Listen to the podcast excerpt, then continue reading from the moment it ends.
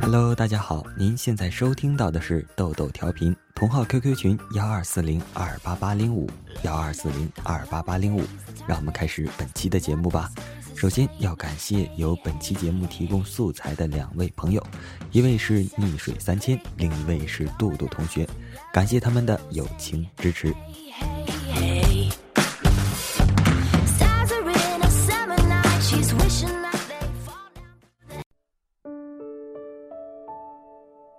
周鹏没有进藏以前，怎么也不会想到自己与西藏的缘结得如此深沉。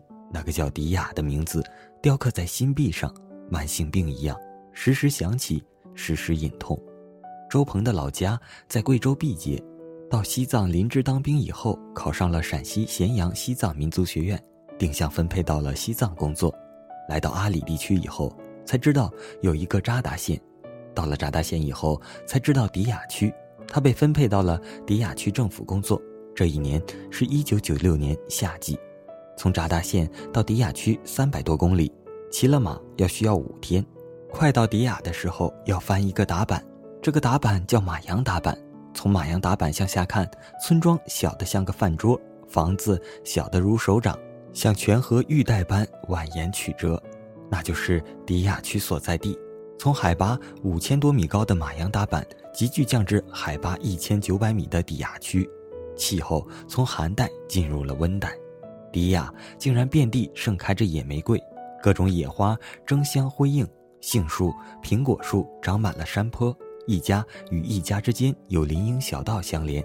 周鹏一下子就喜欢上了这个地方，但没过两个月，周鹏就感到了迪亚的枯燥乏味，生活单调。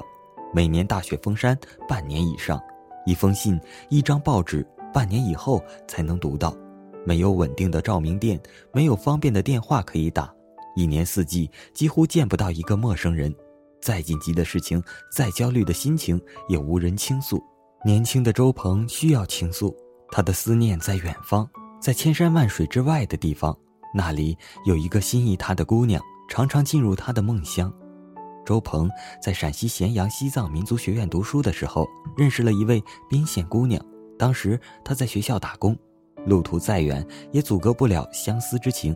一九九七年夏天，姑娘随周鹏的师弟们从咸阳出发，乘火车到达乌鲁木齐，然后乘长途汽车，历时数日，翻越昆仑山，来到阿里，来到了扎达县的迪亚区。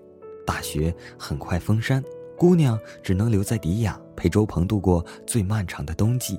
象泉河被厚厚的冰雪覆盖，农牧民过河放羊走亲戚，直接从冰面上走过去。一九九八年一月三日，周鹏在家做饭，好一阵不见女朋友回来，便出门四处寻找，发现冰面上有新脚印和破碎的冰块，意识到不好，找来钢杆铁锤凿开冰面，不见女友的身影。冰面潮湿，炸药派不上用场，只能沿河面向下寻找，一直找到象泉河出国境的地方，依然活不见人，死不见尸。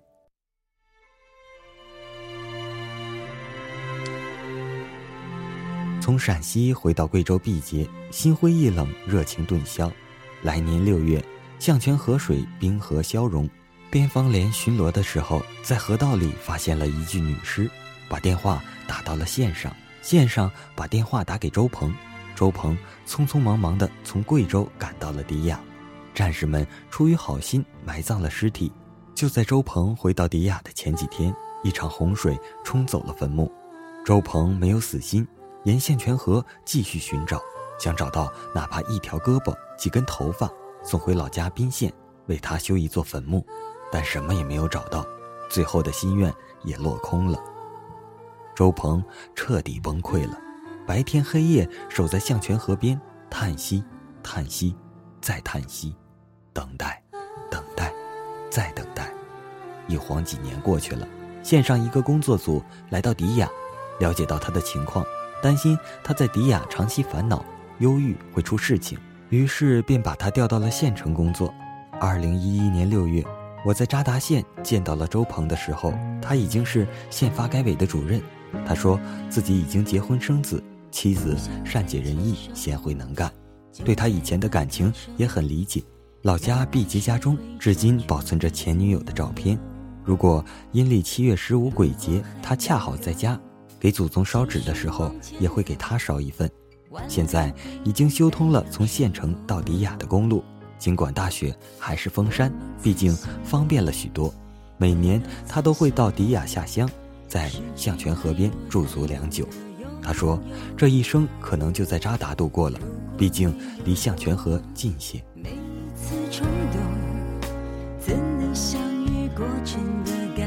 有了等待，便不会错过。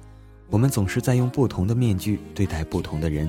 但是在遇到某个人的时候，我们就会不由自主地卸下那些妆容和面具，用最真实的自己去面对他们，把最好的自己和最坏的自己都展示在他们面前。每个看过三毛文字的人都会幻想着他在写那些文字的时候，脸上闪现出的快乐和自信。三毛的流浪一直从未停止，他的梦想就留在那些流浪的路途上和荷西对他的宠爱中。有了等待，便会不顾一切的拥有；拥有了，便不会错过。看着那些电影、电视剧和现实中那些浪漫，这个那个又去了哪里，又干了哪些浪漫的事了？总是想着这些话语，如果有一天我身边的那个人对我说这些话的时候，是不是也很浪漫呢？但是愿望实现的那天，其实真的不见得自己很喜欢或者很开心。要是换了那个人说这些话，该有多好！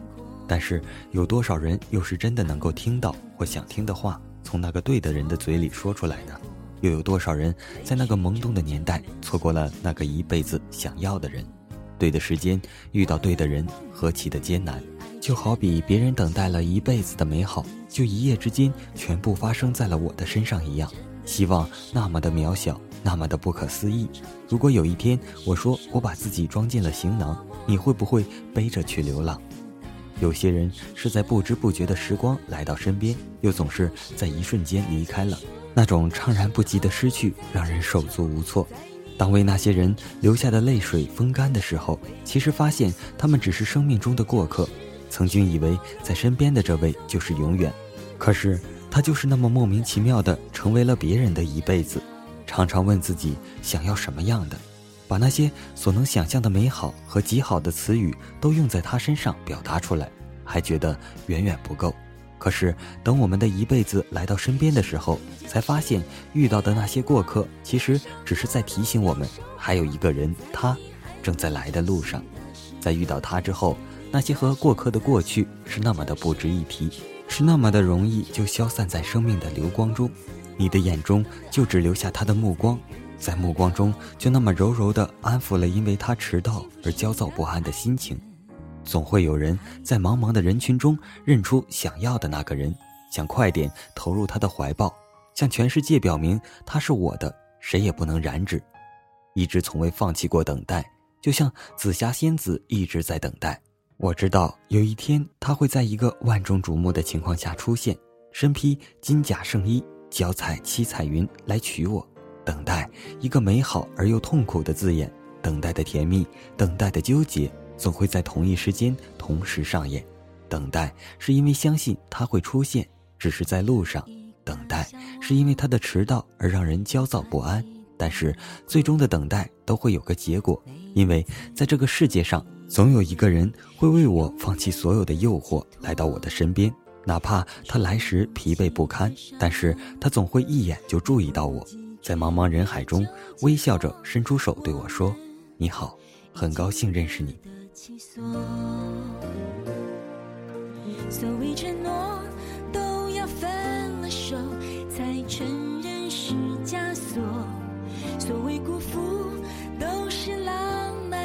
好了，本期的豆豆调频就播送到这里了。嗯，再次感谢由溺水三千同学提供的转载文章。而且还要感谢由杜杜同学 提供的原文创作的一个评论吧，算是比较巧合的是，这两篇文章原本是不在一起的，但是碰撞在一起的时候，擦出了一个奇妙的火花。我感觉，呃，对比一下这两种思路和想法是很有意思的。好了，我们下期再见，拜拜。因为犯的错够多，总要为相爱